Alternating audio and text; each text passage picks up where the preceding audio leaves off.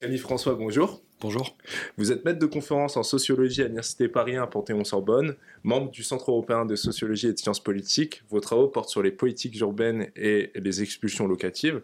Et c'est d'ailleurs l'objet de votre dernier ouvrage publié aux éditions La Découverte, Degré de force, comment l'État expulse les pauvres. C'est un sujet dont on parle euh, très peu, les expulsions locatives, et pourtant, euh, dans la littérature, vous citez par exemple euh, L'Assommoir de Émile Zola, c'est quelque chose qui est prégnant, même dans le rap. Et comment, euh, comment vous avez été amené à travailler sur ce sujet dont on parle si peu? J'ai voulu travailler sur euh, les expulsions locatives en partant d'un constat, c'est que il y a près de dix ans, quand j'ai commencé cette enquête sur euh, le travail d'expulsion, les, les, institutions et les agents de l'État chargés de ce travail d'expulsion, il n'y avait pas d'ouvrage en fait ou d'études de grande ampleur sur ce sujet en France. Donc j'ai commencé cette enquête et j'ai rédigé cet ouvrage avec un objectif assez classique, hein, qui est celui de produire des connaissances sur un sujet. Sur un sujet qui, deuxièmement, en fait, euh, est un sujet très important, puisque j'essaye de euh, rappeler dans le livre que les expulsions euh, pour dette et toute la mécanique derrière liée au marché immobilier ou à l'État, ces expulsions sont vraiment au cœur de la fabrique et la dynamique des inégalités et de la pauvreté c'est vraiment un mécanisme qui euh, creuse les inégalités euh, à la fois par le haut et par le bas. Par le haut parce que les expulsions sont euh, les filles lointaines en fait d'un mécanisme de déconnexion entre l'évolution des prix de l'immobilier et l'évolution des revenus de la population, notamment de la population la plus modeste. Et cette déconnexion vient enrichir par le haut les propriétaires de logements locatifs et par le bas parce que autant il n'y avait pas de travail sur les expulsions proprement dites, sur le travail d'expulsion, autant il existe un grand nombre d'études menées par la Fondation Abbé Pierre, par le SAMU social, sur ce que deviennent les familles après leur mise à la rue. Et là, on voit que ce qui attend ces familles-là, c'est des vies des trajectoires de pauvreté durables très fortes. J'ai donc en fait euh, entrepris ce travail pour essayer de euh, remonter un peu le temps du mal logement et de la pauvreté et entrer dans les coulisses, dans les dessous de cette procédure d'expulsion. La dernière chose effectivement que je voudrais euh, dire en réponse à votre question, c'est que il est assez paradoxal qu'un phénomène de cette ampleur, qui a cette dimension structurelle dans la production des inégalités, soit si peu étudié et soit si peu visible dans le débat public. On parle des expulsions en France à deux moments dans l'année, hein, au moment de l'ouverture et de la fermeture de la trêve hivernale. Ça a donc le statut d'un marronnier euh, journalistique. Et j'ai essayé aussi dans ce livre, par la bande, d'expliquer pourquoi, alors que cette expulsion, ces expulsions pardon, sont au cœur de la fabrique des inégalités et de la pauvreté, alors qu'on les retrouve dans tout un tas de traces dans tout un tas de formes de culture populaire. Euh, vous avez cité euh, les euh, romans d'Émile Zola. Effectivement, dans ce livre, j'emprunte aussi beaucoup de citations aux textes de rap. De textes de rap de différentes natures. Hein. Vous avez du rap, on va dire, plus scolaire comme MC Solar, mais vous avez aussi du rap moins soft, plus hardcore, Niro, exactement. On retrouve en fait dans ce répertoire culturel des traces du caractère ordinaire de l'expérience des dettes et des expulsions de logements dans les classes populaires. Et donc, à part ces quelques traces laissées dans la culture populaire, dans les, dans les, dans les productions culturelles, ces expulsions sont relativement invisibles. Et c'est l'un des enjeux de ce livre aussi d'expliquer ce paradoxe, de le dénouer. Voilà. Et comment justement, euh, parce que c'est vraiment une enquête approfondie, une enquête de terrain, euh, quelles ont été les étapes de cette enquête de terrain pour essayer de comprendre un phénomène qui est vraiment invisible et dont on ne voit pas? J'ai décidé du coup de suivre euh, de manière linéaire, longitudinale, la chaîne de l'expulsion. C'est un livre qui retrace vraiment pas à pas, étape après étape, la trajectoire d'endettement et de délogement d'une grande quantité euh, de familles, grande quantité de familles que j'étudie euh, de manière indirecte à travers le traitement que leur réservent les institutions d'État, à travers euh, le sort que leur font ces agents des bailleurs sociaux, des tribunaux, des services de préfecture et de police, qui ont pour mission, pour travail un peu particulier, de leur faire payer les dettes ou de les mettre à la rue. Donc ce livre, en fait, il reconstitue, pas à pas, cette trajectoire d'endettement et de délogement euh, de nombreuses familles. Ça commence du coup par une étude sur les logiques d'entrée dans la carrière d'endetté. Qu'est-ce qui fait que chaque année vous avez des centaines de milliers de familles qui arrêtent de payer leur loyer alors qu'elles risquent une chose aussi grave que l'expulsion? Quelles sont ces logiques sociales et la rationalité économique qui conduit ces ménages à arrêter euh, de s'acquitter de leur loyer Ça Le livre ensuite euh, se déplace dans le temps et avance pour euh, faire droit au travail de recouvrement, c'est-à-dire au travail de ces agents qui ont pour mission de faire payer les dettes aux familles qui en ont, puis au tribunal, où sont jugés les ménages qui ont contracté des dettes et qui n'ont pas réussi à les rembourser dans un temps court, Et enfin, après leur passage au tribunal où sont jugées les expulsions, hein, donc c'est un livre qui fait rentrer dans les, qui fait pénétrer dans les, salles des tribunaux où sont jugées euh, les audiences. Je restitue les débats à la barre, euh, les critères de la décision des juges, en lien avec le champ juridique, avec la trajectoire sociale de ces magistrats. Puis, dernière étape, de manière longitudinale, je suis allé dans les archives de la préfecture et des commissariats pour voir ce que devenaient les familles dont j'avais pu étudier l'entrée dans la carrière d'endettement et le jugement au tribunal. Donc je suis allé dans les archives du bureau des expulsions. Hein. Dans chaque préfecture en France, vous avez ce bureau des expulsions qui a pour mission de délivrer des autorisations administratives de concours de la force publique, c'est-à-dire d'habiliter les forces de l'ordre à pénétrer dans un domicile privé pour en évincer les occupants. Ce livre donc retrace pas à pas, entre dans les coulisses, les unes après les autres, de ce travail, de ces procédures d'expulsion et de la manière dont ils sont traités en fait les familles endettées. Et euh, parce que c'est quelque chose qu'on voit pas, quelque chose qui est invisible. Et euh, quelles sont les raisons justement Parce que c'est aussi un ouvrage qui, brise aussi certaines idées reçues, euh, notamment le fait, et euh, d'ailleurs, à un moment vous citiez euh, Jean-Michel Blanquer avec cette idée des écrans plats qui, était revenue il y a, deux ans. c'est qu'est-ce qui amène justement une famille à ne pas payer à ne plus payer son loyer? Parce que dans l'ouvrage, enfin la partie sur laquelle vous revenez sur ces idées reçues, elle est vraiment intéressante justement parce qu'elle va briser ces idées-là, ces idées, ces idées préconçues.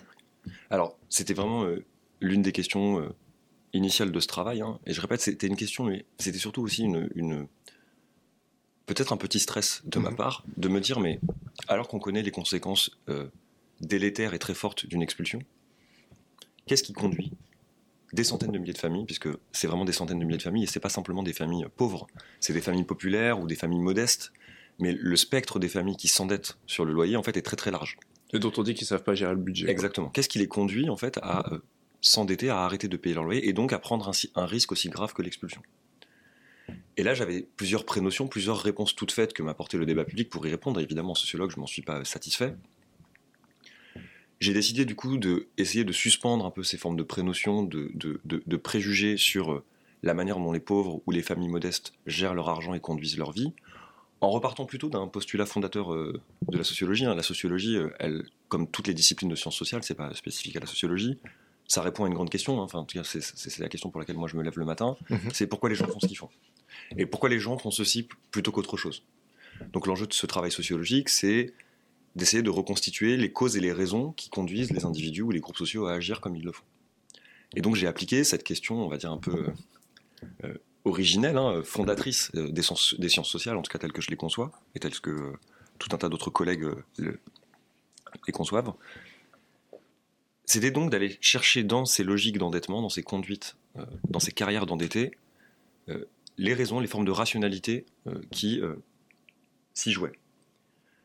Ce que j'ai donc essayé de poser comme question, comme énigme, pour un peu spécifier le questionnement, la question de recherche qui m'animait, c'était pourquoi lorsque les familles sont à court d'argent. Un grand nombre d'entre elles suspendent le paiement du loyer plutôt que d'autres postes de dépenses et contractent des dettes de loyer plutôt que de recourir en fait, à d'autres formes de crédit. Et c'est cette rationalité économique-là que j'ai essayé de mettre en lumière en montrant par exemple, c'est l'un des résultats du livre, euh, le fait que les dettes de loyer par rapport à d'autres formes de crédit lorsqu'on est euh, à court d'argent avaient euh, des vertus, des avantages comparatifs, hein, pour reprendre un terme aux économistes. D'une part parce qu'elles sont gratuites sur le plan financier, pas de taux d'intérêt, pas d'agio bancaire, et surtout parce qu'elles sont aussi gratuites sur le plan moral et interactionnel. C'est-à-dire que quand vous avez euh, un manque d'argent, vous endettez sur le loyer, vous pouvez le faire à distance du créancier, sans demander l'autorisation à celui à qui vous allez ponctionner de l'argent. En l'occurrence, quand vous allez à la banque et que vous prenez un crédit, le banquier s'autorise un droit de regard sur euh, la gestion de votre budget, votre vie, quand vous allez voir un proche pour lui emprunter de l'argent, vous devez révéler à ce proche que vous avez des difficultés financières. Donc il y a un coût moral, il y a une forme de, stigmate en fait de l'endettement qui s'invite. Là, en fait, les familles auprès de qui euh, j'ai mené l'enquête, dans le service de recouvrement euh, de ce bailleur social, lorsqu'elles s'endettent, elles le font de manière silencieuse, impersonnelle. Elles n'ont juste à ne pas renvoyer le chèque, à ne pas faire le virement bancaire ou à, ne pas apporter les espèces au trésor public municipal qui gère la comptabilité de ce bailleur. Et donc c'est cette dette sans emprunt. Elle refuse même le prélèvement aussi automatique. Exactement, c'est ce que je montre notamment, c'est-à-dire que c'est de dire que derrière en fait ces logiques d'endettement, il y a des arbitrages d'infortune. Là-dessus, c'est un terme arbitrage qui a l'air neutre en apparence, mais moi que je préfère peut-être à d'autres termes comme agency ou euh, d'autres manières de penser les formes d'autonomie mhm. des agents dans des, sujets, dans des situations de domination ou de fortes contraintes. Les arbitrages, c'est l'idée que quand bien même vous manquez d'argent, vous devez procéder malgré tout à des formes de d'alternatives, de choix. Alors, cet arbitrage d'infortune, hein, c'est l'idée de devoir choisir son poison, c'est pas du tout le fruit d'une stratégie contrôlée, parfaitement maîtrisée, mais c'est essayer de remontrer la dimension active, la dimension, euh, euh, somme toute, euh, autonome, même si c'est de manière très relative, de ces familles modestes ou pauvres lorsqu'elles sont à court d'argent. Et donc, c'est ces questions-là, pour essayer de montrer comment ces dettes de loyer, c'est une manière de retrouver un peu de marge de manœuvre dans un budget très fortement contraint, c'est une manière de faire de la trésorerie, parce que c'est ça que le, premier chapitre du livre s'appelle La trésorerie des pauvres, de faire de la trésorerie, de jouer sur euh, tout un tas de contraintes budgétaires pour essayer de reprendre un peu le contrôle de ce budget et donc de sa vie en fait. Justement, quelque part, ils pensent à leur budget et à comment équilibrer les choses et euh, ça va bien au-delà de la question simplement alimentaire aussi. Exactement, c'est-à-dire que ce que je montre dans le livre, hein, donc euh, le poste d'observation, ce sont les échanges entre ces locataires endettés et les agents du recouvrement au guichet du recouvrement. Mmh. C'est un poste d'observation intéressant parce que quand vous voulez travailler sur euh, les pratiques économiques euh, ou les logiques budgétaires des familles pauvres ou modestes, vous pouvez le faire de plusieurs manières. Vous pouvez faire des enquêtes de grande ampleur comme celle d'Anna Perrin-Heredia, mmh. euh, qui je pense est vraiment la spécialiste et celle qui a mené l'enquête peut-être la plus fouillée sur ces questions de, de pratiques économiques et de rationalité économique des familles populaires. Moi, j'ai choisi un autre poste d'observation, peut-être plus ponctuel, plus restreint, mais qui a malgré tout une vertu, c'est que, au guichet du recouvrement, les familles endettées doivent expliciter face aux agents les raisons de leur endettement. Donc c'est un moment où la logique ordinaire de la pratique, la logique ordinaire de la carrière d'endettement se révèle, doit s'expliciter, doit passer par des mots. Et donc c'est ces raisons et ces bonnes raisons qu'avançaient les locataires endettés que j'essayais de restituer. Donc dans ce livre, vous allez trouver euh, une observation directe euh, de ces échanges au guichet du recouvrement où je dresse le portrait d'un grand nombre de familles. Euh, donc il y a plusieurs exemples dans le livre hein, de familles qui sont systématiquement en dette parce que, de manière certes limitée dans le temps, mais chronique à l'échelle de l'année, ont toujours un ou deux loyers de retard, puis remboursent un peu plus tard avant de recommencer euh, à jouer sur ce levier de l'endettement. Je montre également l'exemple d'autres familles dont les ressources ne sont pas mensuelles, ce qui fait que le prélèvement du loyer qui est fixé sur cette norme. Parce qu'elles sont intérimaires ou elles ont un Voilà, vous avez, exactement, notamment je prends le cas d'un intérimaire pour qui en fait le budget n'est pas calé sur le rythme mensuel. Ce qui fait que le mois, comme unité de compte du temps, n'a pas du tout sa valeur universelle ou naturelle qu'on lui prête dans la plupart des cas euh, de la vie sociale. Et donc de montrer comment ces familles, elles font valoir en fait un certain nombre de comportements et de conduites budgétaires qui leur sont propres, qui surprennent, qui dérangent, euh, on va dire, la rationalité économique conventionnelle, celle qui fait que chaque mois, à la même date, on reçoit le même niveau de revenu et on paye ses factures, mmh.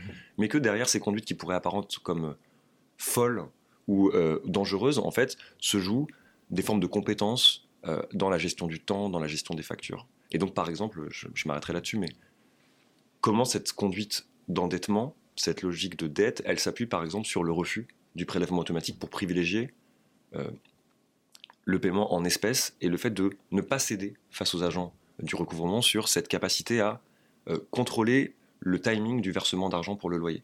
Donc vous avez effectivement euh, ce que j'appelais le privilège de l'espèce, c'est-à-dire que ces catégories populaires, hein, c'est quelque chose qu'on retrouve dans d'autres travaux, notamment ceux d'Anna perrin je la recite parce que son travail a été très important pour moi, euh, font valoir en fait certains instruments de paiement plutôt que d'autres pour conserver cette marge de manœuvre financière, réintroduire un peu de flexibilité dans un budget très contraint et donc reprendre un peu le contrôle de Zerni. Mais quelque part, cette analyse par le bas aussi, elle permet de mettre en évidence que euh, il paye aussi les conséquences, par exemple, d'une flexibilisation du marché du travail, qui paye en fait tous les choix politiques. Et ça, on va pouvoir y revenir après, mais sur euh, justement sur l'État, puisque c'est aussi un, des acteurs de, de, de, de, tous ces, de toute cette politique d'expulsion. Euh, juste pour revenir après sur les services de euh, recouvrement, parce que c'est intéressant, c'est de voir le fossé entre euh, ceux qui s'occupent du service de recouvrement, ces petites mains de l'État, et les personnes qu'ils accueillent. Qu'est-ce qui explique la distance qu'ils ont entre bah, les personnes qu'ils accueillent parce que au final, ce que vous montrez dans l'ouvrage, c'est que c'est des personnes, ces petites mains de l'État ont, ces fonctionnaires ont, ont souvent des diplômes, très peu de diplômes, sont souvent très peu diplômés, euh, souvent, ils ont, malgré, même s'ils ont une, sorte d'ascenseur social, ils sont pas si éloignés que ça d'un point de vue euh, de la situation. Qu'est-ce qui explique qu'ils soient aussi, soient aussi distants euh, vis-à-vis des personnes qu'ils accueillent? L'un des résultats du livre, effectivement, c'est de montrer que ce travail d'expulsion, il est assuré par des petites mains, des petites mains d'État. Alors, petite main, il y avait la dimension de cheville ouvrière, hein, c'est la première signification de cette image, mais il y a aussi une deuxième signification qui est l'idée que ces agents de l'État qui ont pour travail l'expulsion sont souvent de conditions populaires. Dans le service du recouvrement des dettes où j'ai mené l'enquête, mais aussi dans le bureau des expulsions de la préfecture par exemple, vous allez trouver essentiellement des femmes qui sont assimilées aux catégories C ou aux catégories B, donc ce sont des secrétaires administratives. Toutes ces employées dans le terrain que j'ai mené sont d'origine ouvrière ou populaire. Vous avez très peu de femmes en fait d'origine même de classe moyenne. En fait, elles ont très peu de diplômes. La plupart n'ont pas le bac ou lorsqu'elles ont un bac, il n'est pas, c'est pas un bac général. Et elles ont passé les petits concours de la fonction publique où elles se sont retrouvées à ces postes euh, liés au recouvrement ou liés à l'expulsion par un ensemble de ruptures biographiques, de reconversion professionnelle. Ce qui fait que la distance sociale entre euh, les agents de l'État chargés de l'expulsion et les familles expulsées n'est pas toujours si grande. Par exemple, cette expérience des difficultés financières à payer son loyer, un grand nombre de ces agents de l'État, de ces employés de l'État, les ont connus par le passé. Euh, je prends plusieurs exemples dans le livre. On parle du recouvrement, donc je prendrai l'exemple par exemple de Faiza. Faiza, c'est mhm. la chargée de recouvrement avec qui je me suis vraiment très bien entendu. Euh, j'ai passé beaucoup de temps dans son bureau à observer euh, les rendez-vous qu'elle donnait aux locataires, les coups de téléphone qu'elle leur passait, ses relations de travail avec ses autres collègues. Bon, Faiza, elle vit dans un logement social. Elle est contractuelle de la fonction publique. Elle est mariée avec quelqu'un qui travaille dans qui est mécanicien de l'automobile, elle a deux enfants, et elle a des niveaux de revenus assez faibles. Elle gagne un peu plus que le SMIC, euh, mais elle met un point d'honneur à faire du loyer un poste de dépense non négociable. C'est-à-dire que la manière dont les agents de l'État gèrent cette forme de proximité sociale qu'ils et elles ressentent très bien avec les familles endettées, ce n'est pas sur le mode d'une identification, d'une forme de proximité ou d'empathie. Cette faible distance sociale qui sépare objectivement ces familles en dette des petites fonctionnaires ou des petites mains de l'État qui gèrent l'expulsion, plutôt que de produire de l'empathie, elle produit plutôt une mise à distance symbolique et morale de la part de ces agents de l'État. L'idée, c'est que, en euh, insistant sur le stigmate de l'endettement, en mettant en lumière euh, euh, les formes de déviance économique ou morale liée au fait de ne pas payer ses dettes et de mettre en danger son foyer. C'est l'une des manières par lesquelles ces petites mains d'État déjouent, je pense, le spectre du déclassement ou déjouent le spectre euh, de euh, l'amalgame que l'on pourrait faire ou euh, de l'association que l'on pourrait faire entre ces employés de conditions modestes et les familles populaires. Donc la question c'est de savoir, en situation de proximité sociale, est-ce que ça produit en fait de la proximité ou de la distance morale? Et dans ce cadre-là, dans le cadre du travail d'expulsion ou de recouvrement, les formes de proximité sociale sur le plan des origines de classe, des niveaux de revenus ou même du genre, plutôt que de produire de l'empathie ou de l'identification, ça produit plutôt une, exacerbation des petites différences sociales et une mise à distance symbolique et morale des populations endettées. Pense, c'est enfin, vous parlez de street level bureaucrates. Ils sont les derniers maillons d'une chaîne. Euh. En fait, c'est l'État aussi qui influe sur, euh, sur leur comportement. Tout à fait. En fait, c'est vraiment des. Alors, c'est des street level bureaucrates au sens, euh, effectivement, presque strict en fait que donne euh, Lipski à, ce terme. Hein. Donc effectivement sur ces agents de guichet à la frontière de la rue et des institutions. Et euh, effectivement, euh, c'est une très bonne manière de voir les choses. Ce livre, c'est aussi une enquête sur le travail des street level bureaucrates, mais à la différence de la plupart des travaux sur les street level bureaucrates, là, l'enjeu c'est moins d'octroyer des droits sociaux ou des ressources que de faire payer les dettes, que de faire payer les gens qui n'ont pas d'argent et de procéder à leur mise à la rue s'ils ne sont pas en mesure de rembourser leurs créances. Ouais, tout ça. Euh, et euh, on va revenir un peu sur les maillons de la, chaîne dans cette euh, chaîne d'expulsion, enfin qui mène, qui amène justement à l'expulsion, qui assure aujourd'hui ces expulsions? Enfin, qui assure les, les... parce que au final il y a plein d'acteurs qui sont analysés dans le livre. Comment aujourd'hui se déroule qui est-ce qui amène justement à expulser quelqu'un? Que, Quelles sont les étapes en fait? Alors, une procédure d'expulsion, effectivement, c'est le lieu d'un espace ou d'un champ institutionnel qui fait intervenir un grand nombre euh, euh, d'institutions. Euh, une procédure d'expulsion, ça commence, au sens strict de la procédure, avec l'envoi d'un commandement de payer qui donne aux locataires deux mois pour rembourser l'intégralité de leurs créances. Une fois que les propriétaires bailleurs, que ce soit des bailleurs sociaux ou des propriétaires privés, ont envoyé ce commandement de payer, si le ménage ne rembourse pas sa dette dans les deux mois, cela autorise le propriétaire bailleur à assigner ce ménage, à assigner cette famille en justice. La première institution qui donc euh, administre et instruit ces procédures d'expulsion, c'est la justice, ce sont les tribunaux. À l'époque où je menais l'enquête, c'était les, tribunaux d'instance, mais maintenant ça a été euh, regroupé euh, par une réforme de l'institution judiciaire comme tribunaux judiciaires. C'était euh, quelle année cette réforme? Cette réforme, la réforme des tribunaux qui transforment les tribunaux d'instance et qui le regroupent avec les tribunaux de grande instance en tribunaux judiciaires, ça doit être une réforme de 2019. Faudrait que je vérifie. Faudrait que je vérifie, mais c'est une réforme assez récente. Donc à l'époque où je menais l'enquête, hein, entre 2012 et 2015, c'était les tribunaux d'instance. Et donc c'est là où sont jugés les procès, les audiences euh, et euh, les procédures d'expulsion. Donc vous êtes assigné au tribunal lorsque vous êtes une famille avec des dettes. Le délai pour obtenir une audience euh, peut varier hein, considérablement de 2 à 4 ou parfois 9 mois en fonction de l'engorgement des tribunaux dans tel ou tel territoire. Et donc vous vous retrouvez avec des audiences qui sont des audiences publiques. Hein. Vous pouvez y assister. Moi, c'est à ce titre-là que j'ai pu y assister. Donc, je me suis assis au premier ou au deuxième rang de la salle d'audience et puis j'ai euh, pris des notes sur les échanges qui se déroulaient à la barre. Puis je me suis, euh, euh, au bout d'un moment, fait remarquer par une des magistrates qui assurait les audiences, qui m'a interrogé sur ce que je faisais là. Je lui ai expliqué, qui m'a proposé, d'une part, de faire un entretien, puis de me permettre d'observer aussi les audiences à côté d'elle. Donc sur les séances d'observation d'audience, il y en a aussi une partie d'entre elles qui sont effectuées depuis en fait, le promontoire où siègent les juges. Ce sont des audiences qui sont des audiences très rapides, puisque le temps moyen d'une audience pour expulsion, à l'échelle de mes données, hein, donc j'ai observé 240 affaires, mhm. c'est 5 minutes.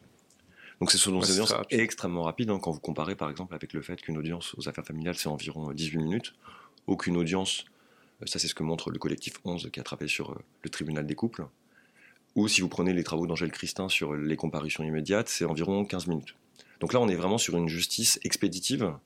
Euh, et 5 minutes, c'est une moyenne, hein, puisque lorsque les locataires ne sont pas présents à la barre, c'est plutôt 1 minute 30. Et vous montrez aussi que d'ailleurs que les, euh, personnes qui, font, qui appliquent le droit, ils sont pas autant formés que ça à ce type d'affaires, en fait. Effectivement, effectivement. Et donc, c'est vraiment une justice qui est, euh, relève d'un droit qui n'est pas considéré comme noble, qui n'est pas considéré comme prestigieux ou complexe. C'est aussi ce qui explique pourquoi ces procédures d'expulsion sont très standardisées. Quand vous observez des audiences, hein, moi j'ai observé 240 affaires, mais très vite, au bout de la 15e affaire, vous avez très vite compris euh, le scénario ou le script euh, très précis et très limité que suivent les acteurs. Hein. Euh, c'est ce que je dis, hein, une audience en expulsion, ça se passe en quatre actes. C'est bonjour monsieur, madame, reconnaissez-vous la dette Bonjour monsieur le propriétaire. Pouvez-vous actualiser le montant de la dette? Aujourd'hui Oui. Deuxième euh, moment, bonjour monsieur le locataire ou madame la locataire, est-ce que vous reconnaissez cette dette? Oui, non. Est-ce que vous faites une proposition de remboursement? Si oui, de combien? Bonjour, euh, rebonjour monsieur le propriétaire ou madame la propriétaire, est-ce que vous acceptez cette proposition de remboursement? Je rendrai mon décision dans un ou deux, trois ou quatre mois. Au revoir. Voilà. Et donc c'est ce script-là judiciaire qui est suivi, qui est assez pauvre, assez limité. Donc la première institution qui gère les procédures d'expulsion, c'est la justice. Et c'est pour ça que cette enquête nous fait pénétrer dans les tribunaux euh, où sont jugées les affaires d'expulsion. Donc j'ai donc euh, observé les audiences, fait des entretiens avec les juges et j'ai surtout essayé de faire des comptages, des statistiques sur les décisions de justice. Et ensuite, dernière, avant-dernière et dernière étape d'une procédure d'expulsion, le juge a deux possibilités. Soit il vous octroie des délais de paiement, et si vous les respectez, la procédure d'expulsion s'annule. Soit il prononce votre expulsion, c'est-à-dire qu'il résilie votre contrat de location, et il autorise le propriétaire, si vous ne quittez pas les lieux, à autoriser, à recourir et euh, à la force publique.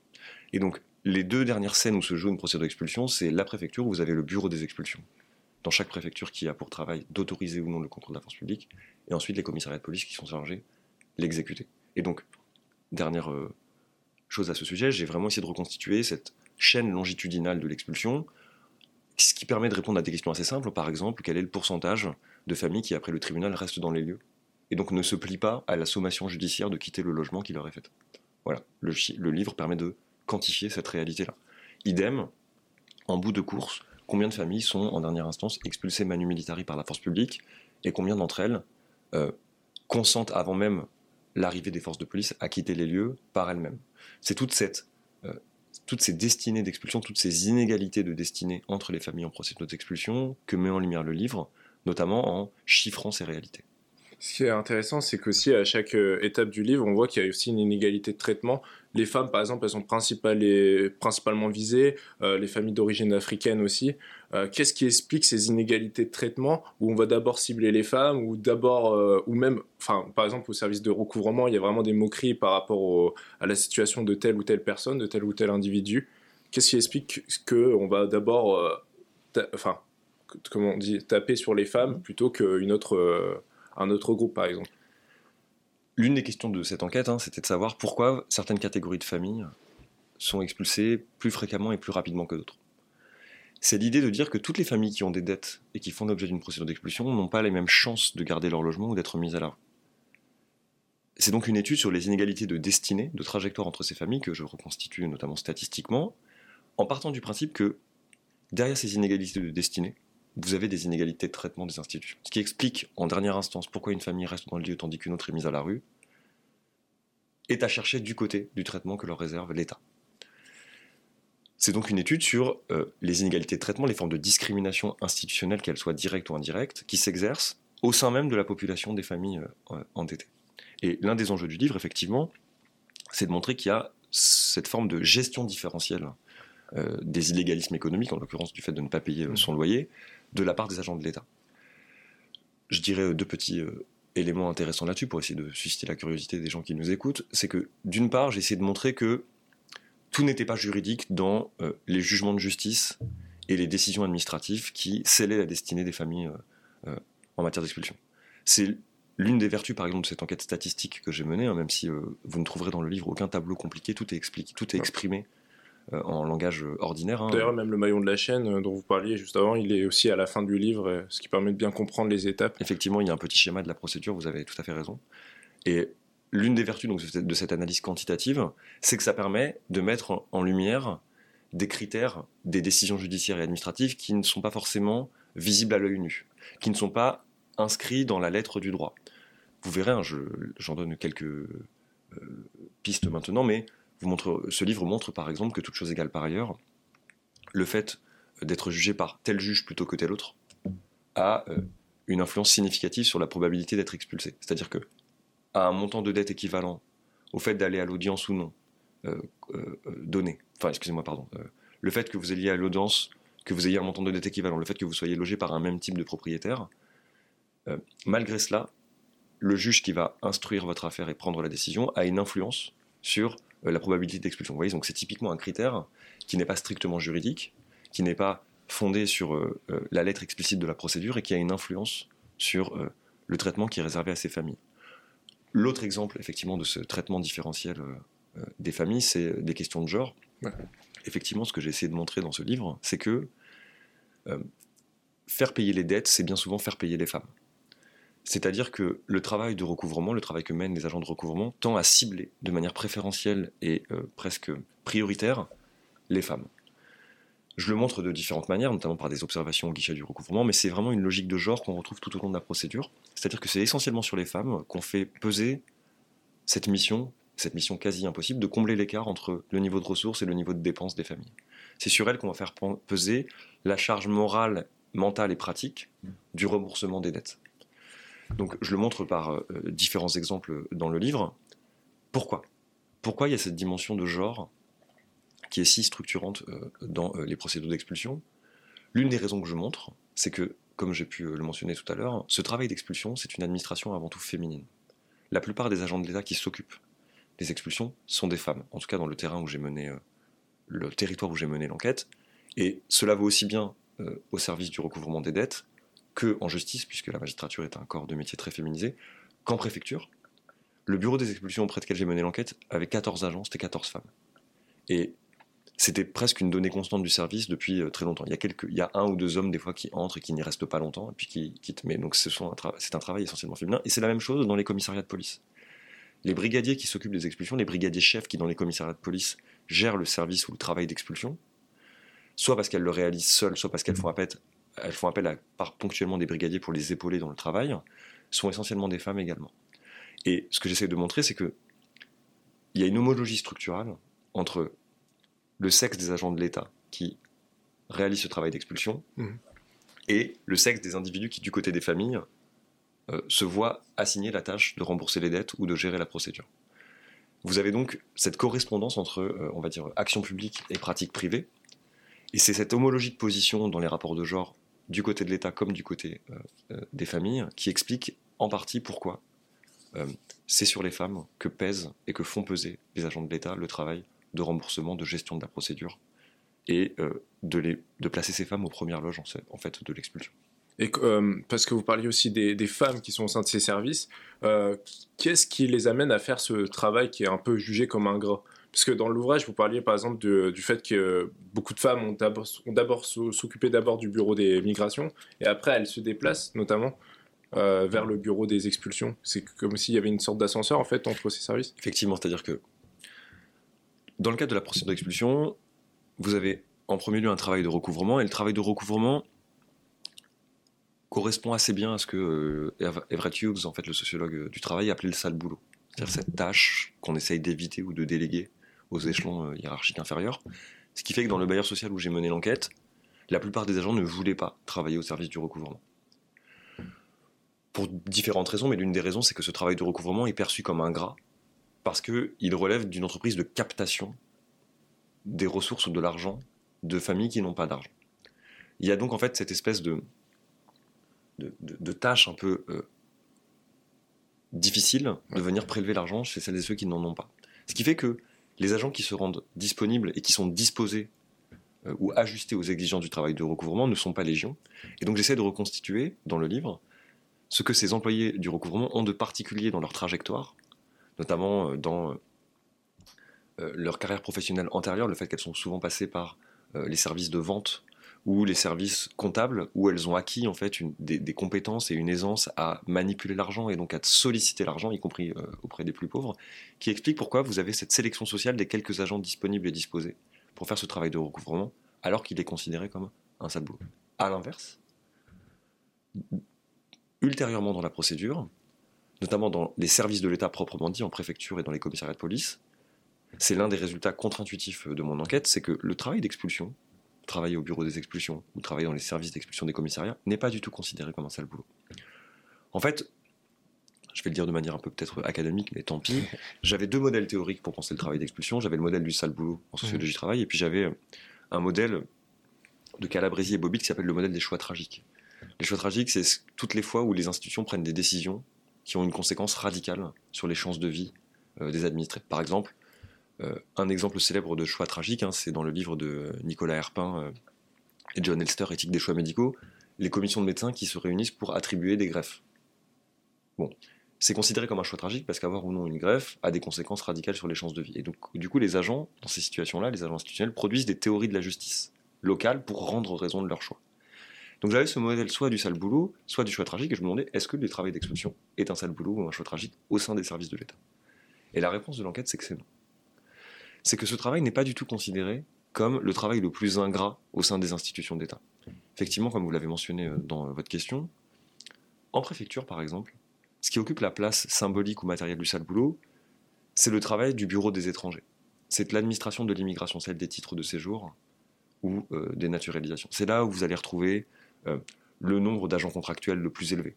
Les agents qui sont bien souvent les plus jeunes ou originaires de pays ou de régions extra-métropolitaines c'est là où vous allez avoir le nombre de dossiers et les cadences les plus élevées. C'est là où vous allez avoir une contrainte hiérarchique des petits chefs qui est extrêmement forte. Or, une partie des agents qui travaillent au bureau des expulsions sont passés en fait euh, en amont dans leur carrière par le bureau des étrangers. Ce qui fait qu'elles vivent leur accession au bureau des expulsions comme une forme de promotion sociale et professionnelle, comme un avancement de carrière. Ce qui explique pourquoi elles ont un rapport neutre sur le plan moral ou plutôt valorisé au travail d'expulsion.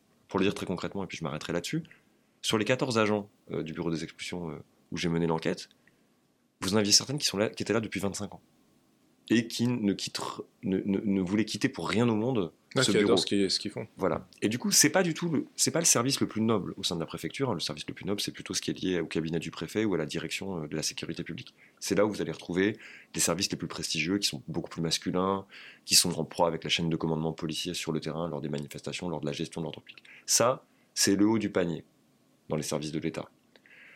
Mais le bureau des expulsions, c'est pas non plus le sale boulot. Il occupe un rang intermédiaire dans la hiérarchie des services et du travail préfectoral. Et en plus, elles n'ont pas contact directement avec euh, les personnes. Effectivement. Le, la, caractéristique euh, euh, des agents au bureau des expulsions en préfecture, c'est que cette mise à distance sociale de la population endettée, elle passe aussi par une mise à distance physique, puisque quelques années avant que je commence mon enquête, ces agents ont arrêté de recevoir dans les locaux du service les familles endettées. C'est l'une des raisons qui avance, par exemple, l'une des enquêtées avec qui, là aussi, je me suis très bien entendu pendant l'enquête, qui est Muriel, qui est une employée du bureau des expulsions. Donc Muriel, elle est catégorisée, elle est, elle est, elle est née à la fin des, elle est née dans les années 50 en Algérie, donc c'est une rapatriée d'Algérie. Euh, elle est fille d'un caporal interprète de l'armée coloniale qui du coup euh, doit plier bagage euh, après l'indépendance du pays et donc elle arrive en France, donc elle est pied noir. Elle est mariée avec un autre rapatrié des indépendances au Maghreb puisque son mari est d'origine tunisienne.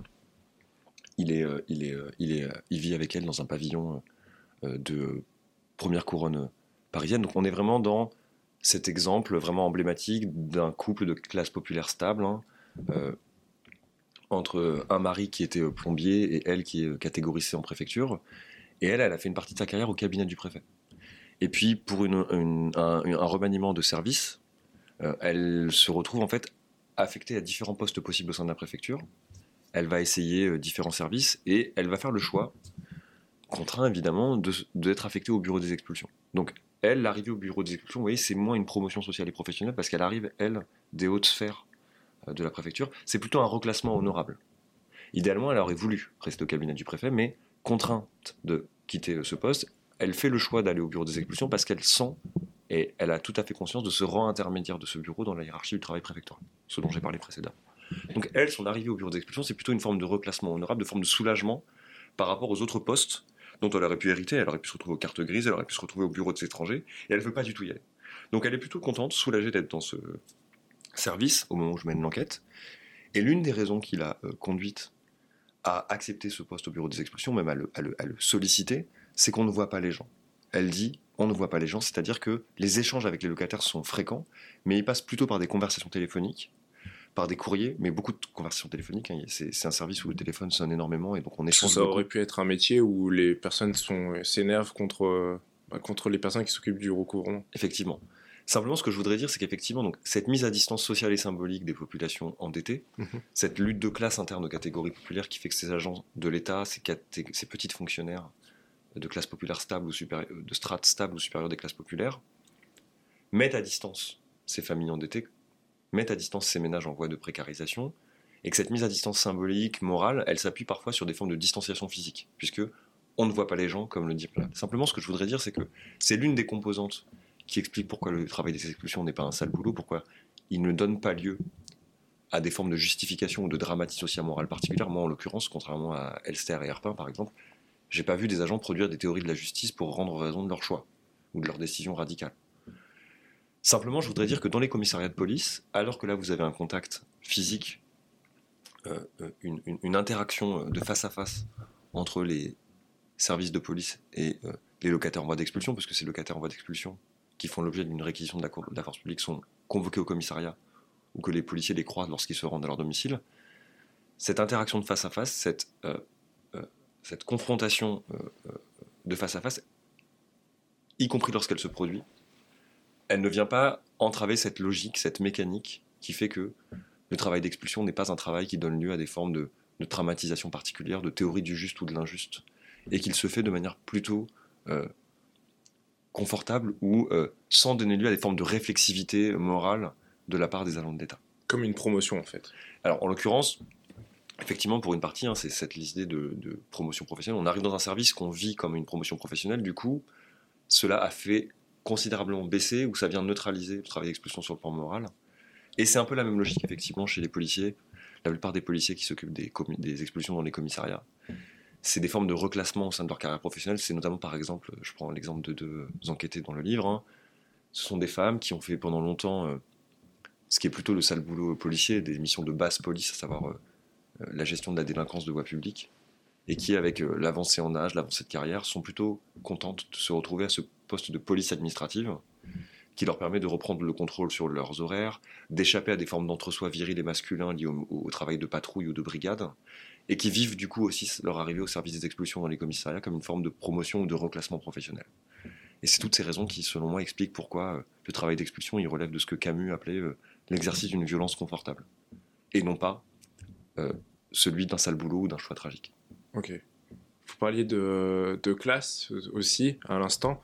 Euh, sur euh, enfin quelque chose qui traverse aussi tout l'ouvrage et puis aussi toutes les euh, toutes les étapes qui mènent à une, possibilité d'expulsion, c'est aussi bah, il y a la justice de classe, mais aussi le fait que quelque part, mais c'est quelque chose que vous revenez, hein, vous revenez à la fin de, dans, la conclusion notamment, que l'État assure en quelque sorte un peu le, le comment dire, la, reproduction du capital, puisque en fait les personnes qui perçoivent le loyer, souvent c'est des rentes aussi.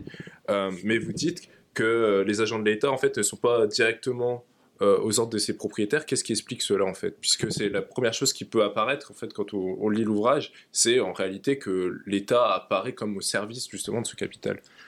Effectivement, les, procédures d'expulsion, c'est un lieu d'observation d'une fonction classique historique de l'État, qui est celui d'assurer le respect des contrats économiques et l'application des décisions de justice.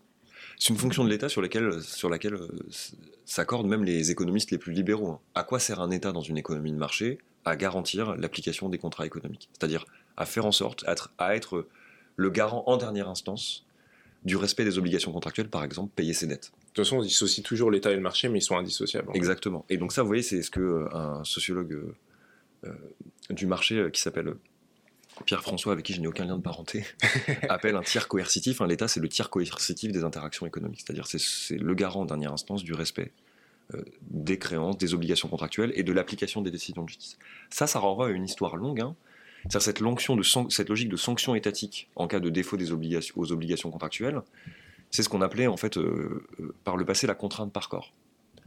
La contrainte par corps, donc c'est cette mesure qui euh, a eu droit de citer en France jusqu'en 1867, qui était une logique d'emprisonnement pour dette civile commerciale. Quand vous ne payez pas vos dettes jusqu'en 1867, vous étiez sujet virtuellement à une peine de prison. Donc on a aboli, abrogé cette contrainte par corps en 1867, mais cette logique de recours à la force publique comme un instrument de contrainte et d'application des décisions de justice ou de respect des obligations économiques type payer ses dettes continue euh, euh, de vrai. Hein. Dans ce cas précis, celui des expulsions, euh, c'est donc un usage de ce qu'a de plus spécifique l'État, l'usage légitime de la force publique, au service de la reproduction et du marché et du capital immobilier. Ce que montre en fait le livre là-dessus, c'est plutôt des analyses qui sont inspirées par voilà, des, des catégories d'analyse marxistes ou néo-marxistes, parce que là-dessus, il faut quand même payer ses dettes à cette école théorique. Une procédure d'expulsion, une procédure d'expulsion pour dette, c'est un lieu où le capital immobilier, en raison des dettes de loyer, cesse de fonctionner comme un capital.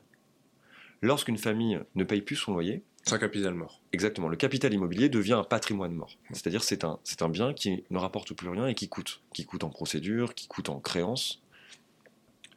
Et de ce point de vue, la fonction structurale hein, euh, d'une procédure d'expulsion, c'est soit de permettre la relance de la machine ou de la dynamique de valorisation économique de ce capital, faire payer les dettes aux familles qui en ont, c'est réinjecter de l'argent dans le circuit qui permet de refaire fonctionner ce patrimoine comme un capital.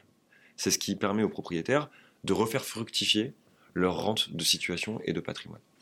Et puis l'autre fonction structurale de la procédure d'expulsion, c'est dans le cas où ce travail de recouvrement et de relance de la dynamique financière ou monétaire du capital immobilier échoue, parce que les familles ne payent pas leurs dettes, c'est de mettre ces occupants à la rue et donc de permettre la remise en circulation de ce capital immobilier. Alors je dis capital immobilier plutôt que marché, parce que vous voyez par exemple, le logement social ne relève pas d'un marché, au sens euh, strict de cette notion. Par contre, ça relève d'un capital immobilier. Euh, les bailleurs sociaux ont du capital.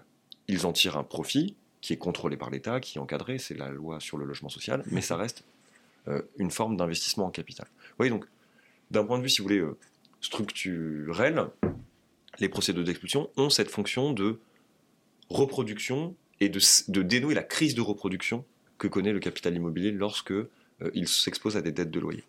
Simplement, c'est la dernière chose que je voudrais dire, effectivement, c'est que ce travail d'État, euh, et notamment le travail des agents de l'État en matière d'expulsion, ne relève pas d'un commandement ou des ordres, ne se fait pas, euh, comment dire, sous le regard ou le pouvoir direct des propriétaires.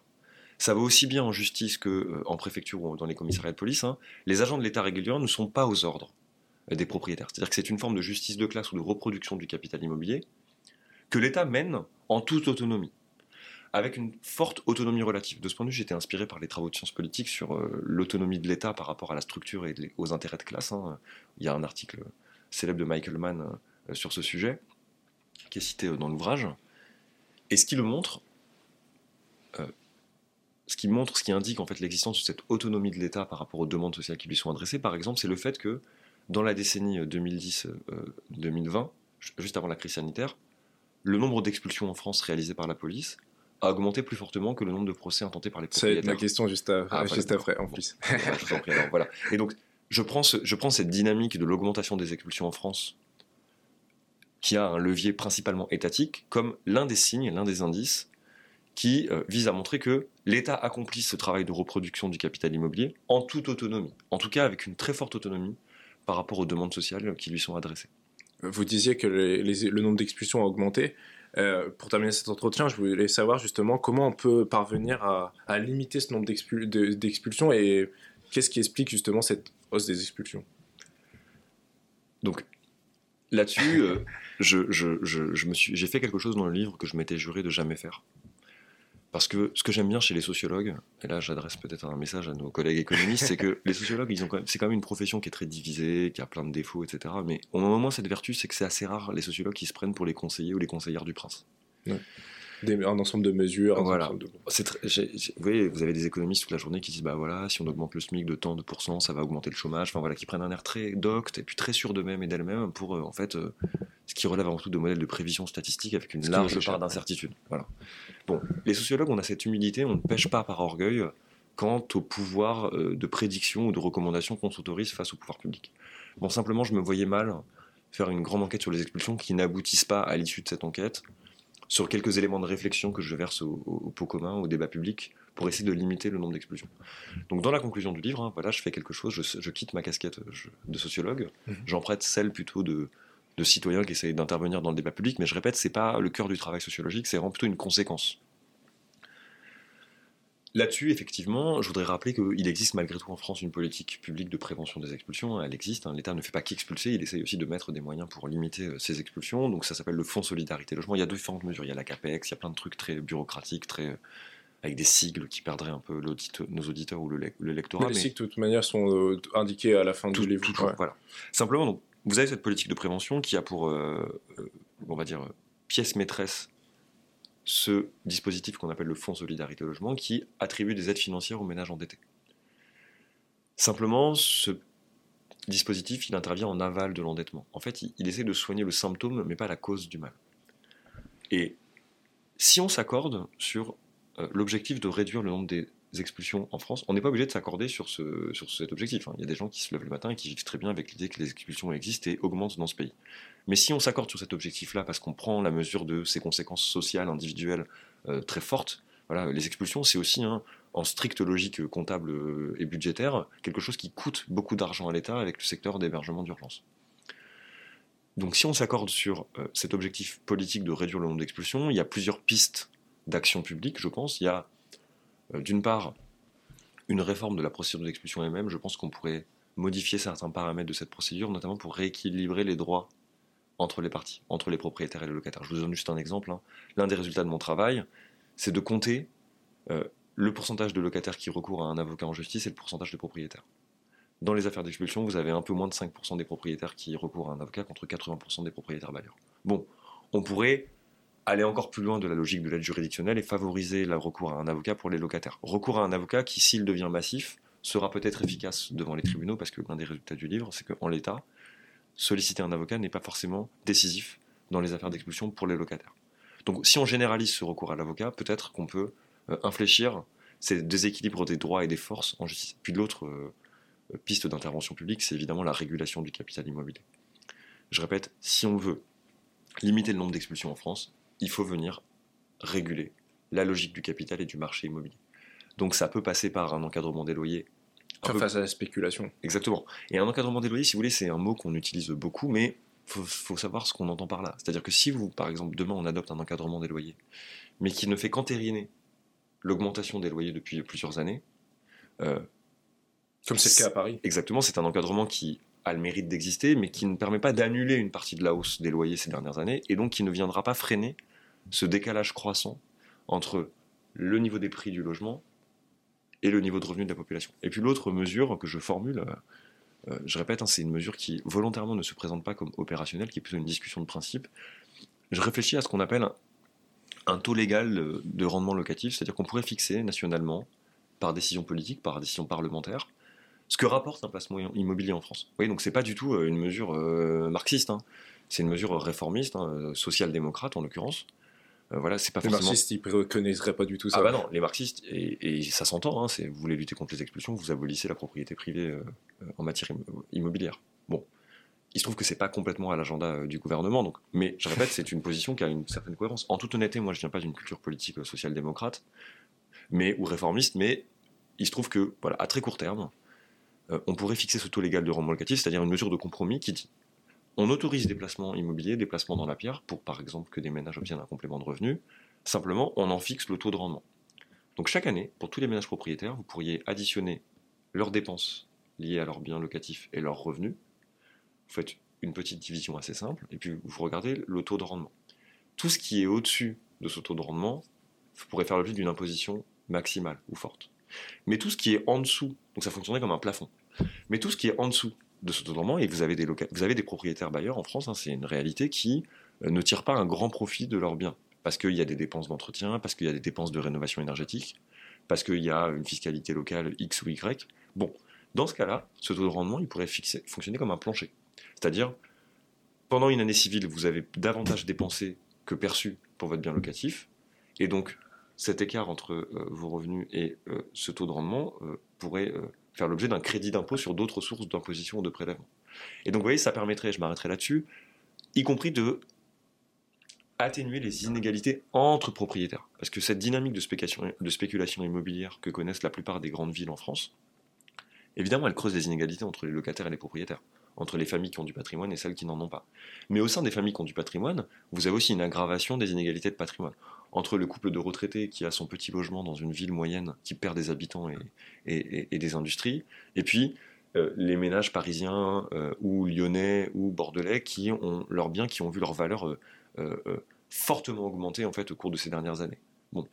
Est-ce qu'il est raisonnable ou juste de faire de l'argent en se couchant le soir et en se réveillant le matin c'est quelque chose dont on peut débattre, notamment lorsque le niveau d'inégalité a augmenté. Voilà. Et donc le livre finit sur des éléments de réflexion que j'essaye d'énoncer avec beaucoup d'humilité, sans faire, euh, euh, voilà, sans enfiler la cape du conseiller du prince, euh, que j'invite tous les sociologues à ne pas enfiler et à continuer à, à, ne pas jouer ce rôle parce que c'est pas notre rôle en fait. On n'est pas des experts qui sommes là pour museler en fait le débat public.